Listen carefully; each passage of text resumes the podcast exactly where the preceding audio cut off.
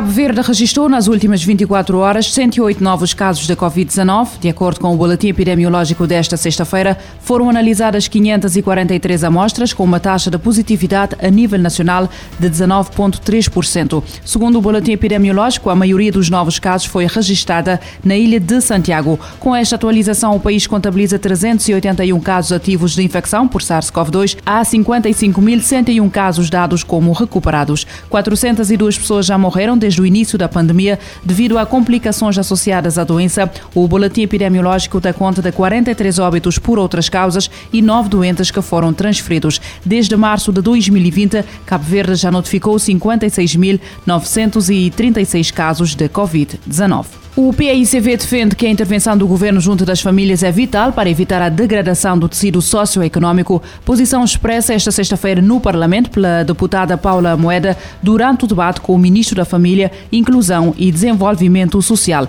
A parlamentar sublinha que os níveis da pobreza no arquipélago mostram a urgência da atual situação. Os níveis da pobreza do país falam por si. Mais de 175 mil pobres no tem milhares de pessoas que se sobrevive com menos de 190 escuros por dia. Na limiar de pobreza extrema, que já atinge números para riba de 115 mil pessoas.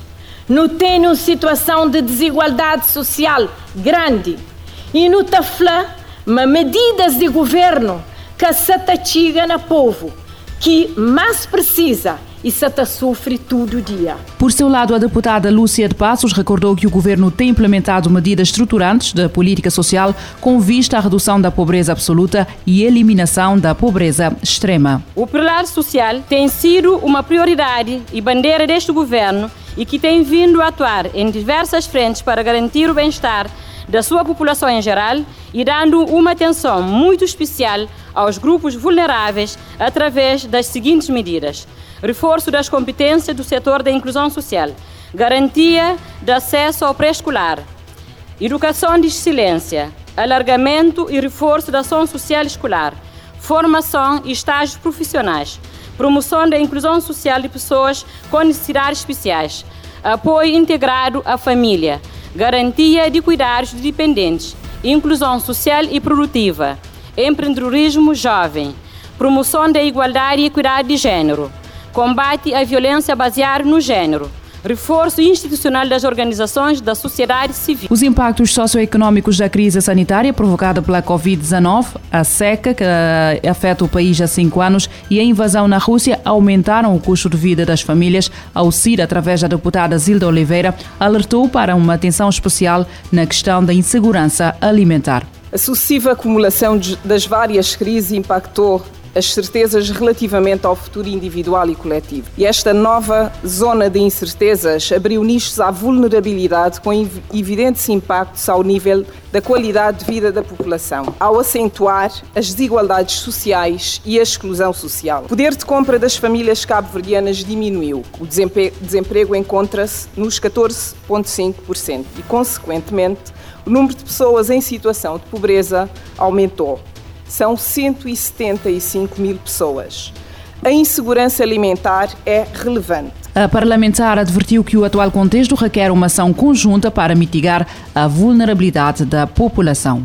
Igor Silva, o adepto que faleceu na madrugada de 8 de maio durante os festejos do Futebol Clube do Porto pela conquista do título de campeão nacional, foi assassinado com 18 facadas. Assim revela o relatório da autópsia. A causa da morte, de acordo com o mesmo relatório, foram as facadas que recebeu no peito. Recorda-se que dois dias após o homicídio foi detido Renato Gonçalves, jovem de 18 anos, que se encontrava em prisão preventiva. Na manhã da última quarta-feira foram detidos mais nove indivíduos, todos eles membros da claque Super Dragões de acordo com a CM-TV. O fenômeno Laninha deve permanecer e prolongar as secas e chuvas intensas. A previsão é da Organização Meteorológica Mundial.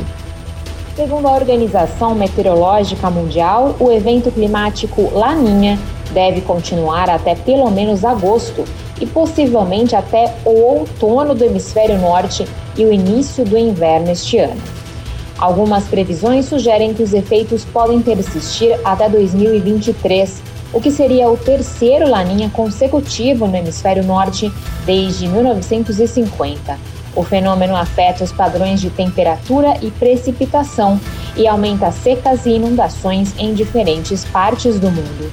O evento climático é responsável pelo resfriamento em grande escala das temperaturas da superfície oceânica no Oceano Pacífico Equatorial Central e Oriental, juntamente com mudanças na circulação atmosférica tropical, ou seja, ventos, pressão e precipitação.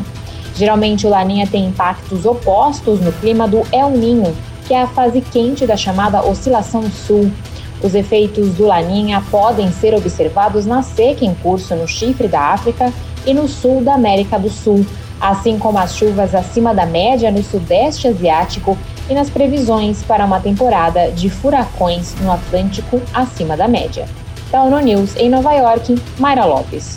Os estudos apontam que há cerca de 70% de chance que o Laninha permaneça até este verão no hemisfério norte. O fenómeno afeta os padrões de temperatura e precipitação e aumenta as secas e inundações em diferentes partes do mundo.